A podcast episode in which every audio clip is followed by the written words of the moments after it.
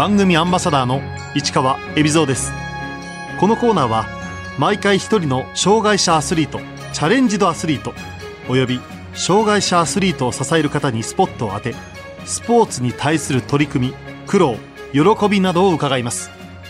パラ陸上短距離の石田翔です。石田翔選手1999年岐阜県生まれの22歳中学から陸上競技を始め愛知学院大学に入学直後の2018年5月左肩に骨肉腫を発症。人工関節を入れて競技に復帰しました。2019年からはパラ陸上にも参戦しジャパンパラ陸上の100メートルと400メートルで日本記録を樹立。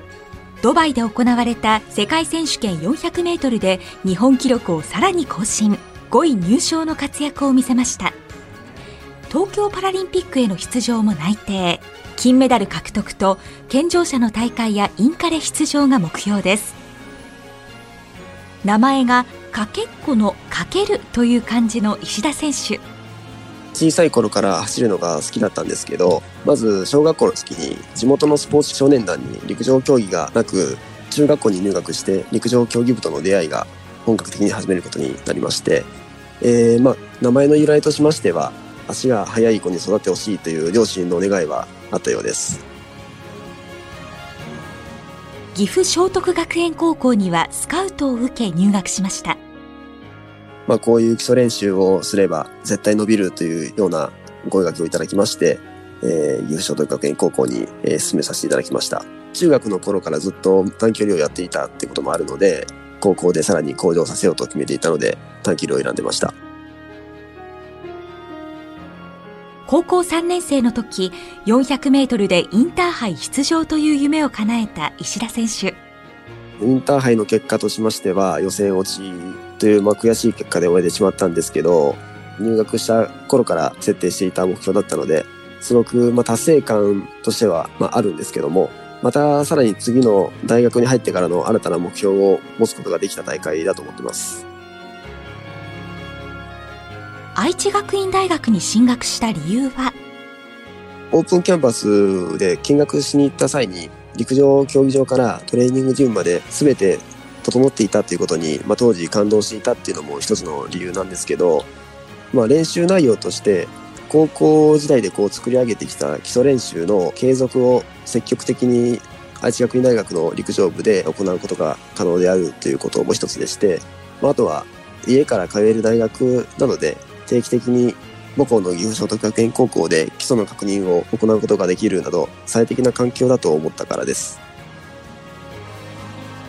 石田選手は最新設備の整った愛知学院大学でトレーニングを積み母校の岐阜聖徳学園高校で引き続き高木先生の指導を受けていましたが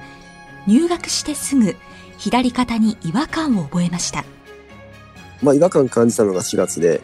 骨肉腫と分かったのが5月ですね。まあ、腕を振ってると左の上腕あたりに何か物が当たってるような変な感覚があって、まあ、その部分を鏡とかで確認してみたら、まあ、ボールのように硬くて大きな腫瘍っぽいものが膨らんでいたんですけど、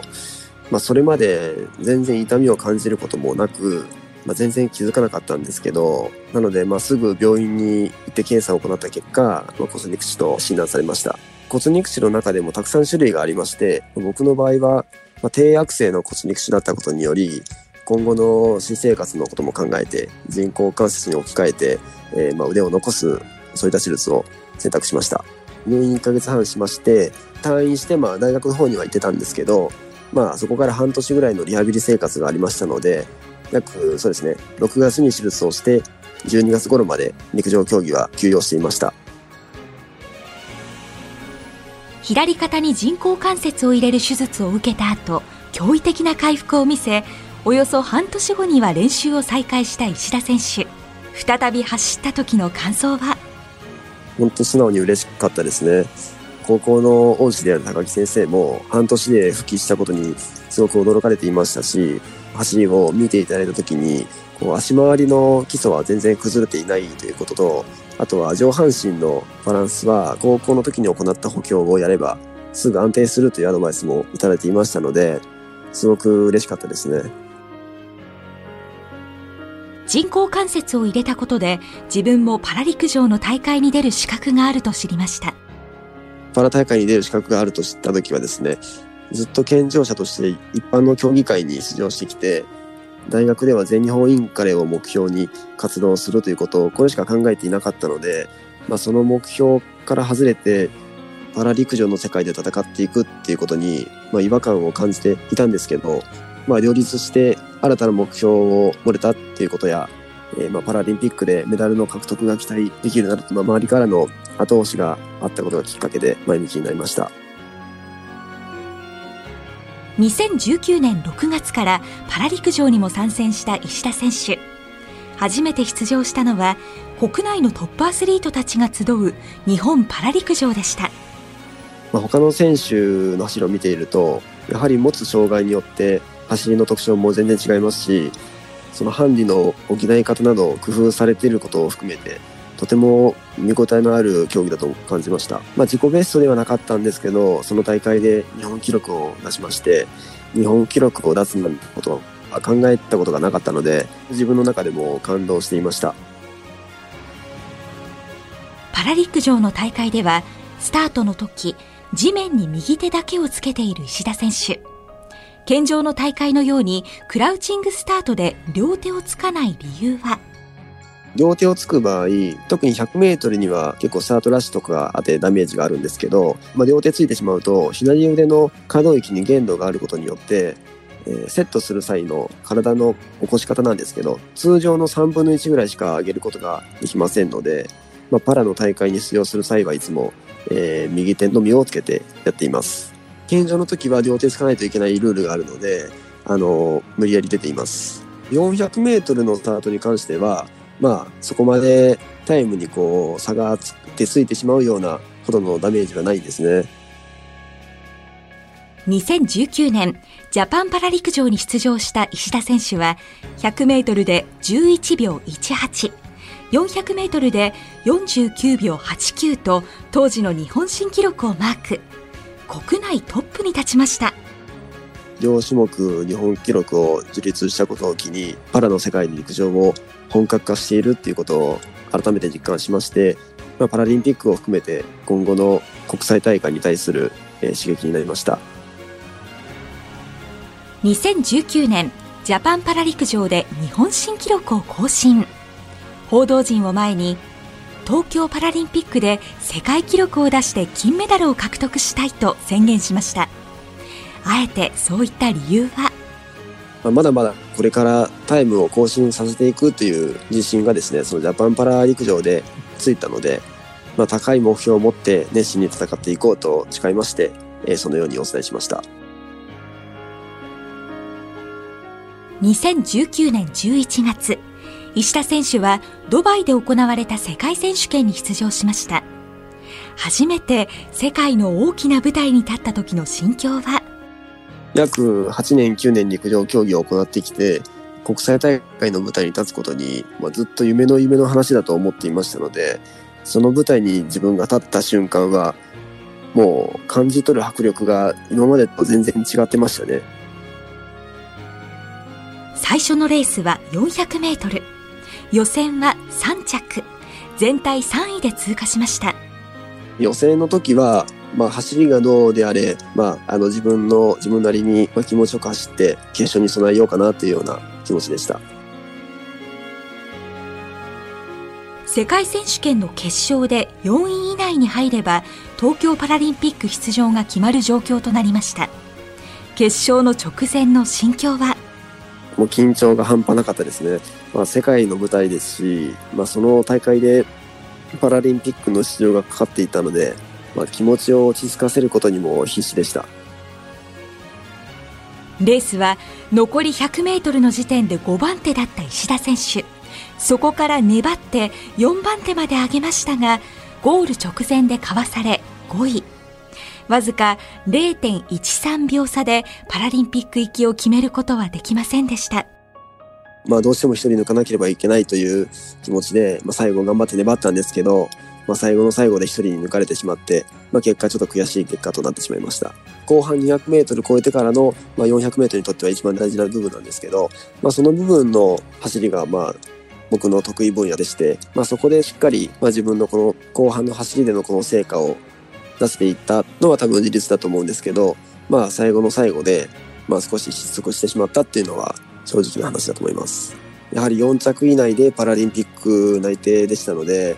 まあ、それが5着となると本当に一番出しちゃいけない結果でもう悔し悔しくて仕方なかったですね。100メートルは準決勝で敗退した石田選手。世界選手権で見えた課題は？まあ、まだまだ走りの中でたくさん課題はありまして、地面からの反発だったり、まあ、その部分をもう少し補うことによって、中間の走りとか、もう少し出していたというふうにも思いましたので、まずそこで国際大会を経験できたことによって刺激にもなっていましたので、まあ、パラリンピックを含めて、まあ、その先の競技生活のですね、えー、実践につながりました。パラ陸上の場合、パラリンピック出場はどう決まるんでしょうか？えー、世界ランキング基準ですね。T46 の場合は、えー、T45、46、47の、えー、この3つのクラスが同じカテゴリーとして競技が行われますのでそれぞれではなくまとめて、えー、ランキングが出されるようになっています。石田選手が出場するクラスは？T46 というそのクラス分けを持っていますのであの46っていうふうで出るんですけどメダル争いみたいな、そういうあの順位を競うものは、その、要は3つのクラスで、こう、同時にやりますので、まあ、その3つのカテゴリーの選手でメダル争いになるっていうような形になります。今年5月、世界ランキングによって石田翔選手のパラリンピック出場が内定しました。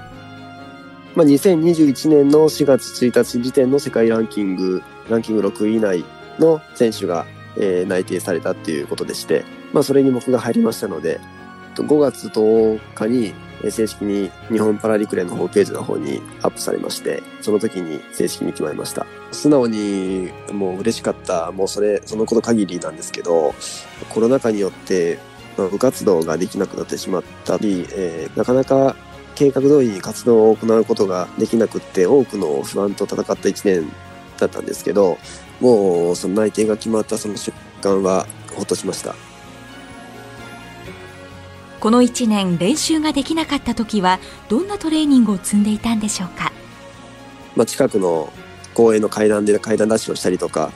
えー、まあ河原でジョギングしたりとか、まあ、家の中でもできるトレーニング器具を購入しまして、まあ、そのやれることをもう有効活用するというような感じでずっと取り組んでいました。今は週5日のトレーニングを計画的に進めることができていますので、決勝の日に合わせてコンディションを整えている最中です。まあ基本的には高校の高木先生のもとで練習を行ったりとか、あとはまあ、去年と違って陸上競技場が閉鎖されているわけではないので自主トレーニングを行ったりとか、まあ、そういったことで、まあ、計画的にトレーニングの方はできています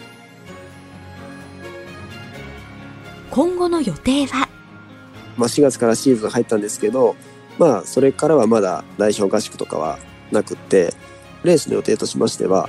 パラの大会としてはパラリンピックまで何も予定していないんですけど、まあ、一般の陸連大会にはいくつか予定しています。パラリンピック本番の舞台、国立競技場。テストランも済ませました。パラリンピックのテストイベントということで、まあ、1レース走らせていただいたんですけども、当日は関係者だったり、まあ、選手のみの入場ということで試合が行われたんですけども、大会場で、まあ、無観客だったとしても、もう感じる迫力だったりとか、えー、走ってみるそのタータの感触とか、もう全然違いまして、まあ、そこで自分がパラリンピック当日走れると思うと、本当に幸せを感じるばかりです。石田選手には競技人生の支えになっている大好きな曲があります。足立香奈さんの Just Do It という曲です。東京パラリンピックの内定が決まるまで多くの不安がありまして、まあ、その期間自分はどう向き合っていくべきか自覚できなかったことがあるんですけど、まあ、この曲を聴くと諦めずに自分自身をこう信じ続けることが明るい未来への道のりであるっていうことに気づくことができましてもうこの曲には本当に励ましをいただいたと思っています。競技を離れた時の息抜きは？昔ピアノをや習っていたこともありまして今は、えーまあ、趣味程度で家でピアノを弾いていたりとかあとは車が好きですので休みの日は長距離ドライブをしに行ったりしています。ピアノをやっていた経験は陸上に役立っているんでしょうか？すごく役に立ってるんですけどレース中に役立っているというかはこの日々のトレーニングの中で結構こうリズム練習とか例えばその動き作りをしている時もリズムをこう合わせているから練習に対して、えー、とやりがいのある練習というかそういうのがありますのでやっぱりそのピアノとかそういう音楽系を身につけたっていうことはすごく良かったかなと思ってます。石田選手は自分自身をどんなランナーだと思っていますか？まあ、高校の時に高木先生から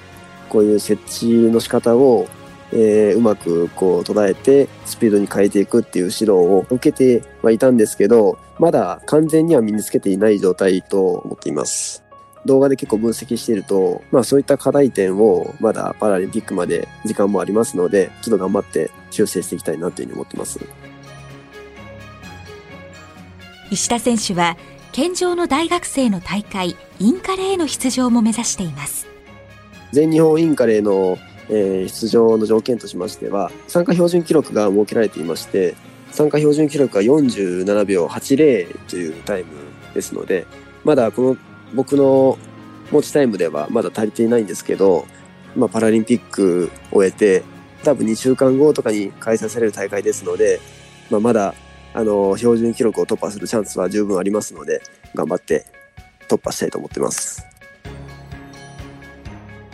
東京パラリンピックでは自分のどういうところに注目してほしいですか？僕がメインで行う 400m に関して言うと後半の 200m からの走りで選手それぞれ何が起こるか分かんないんですよ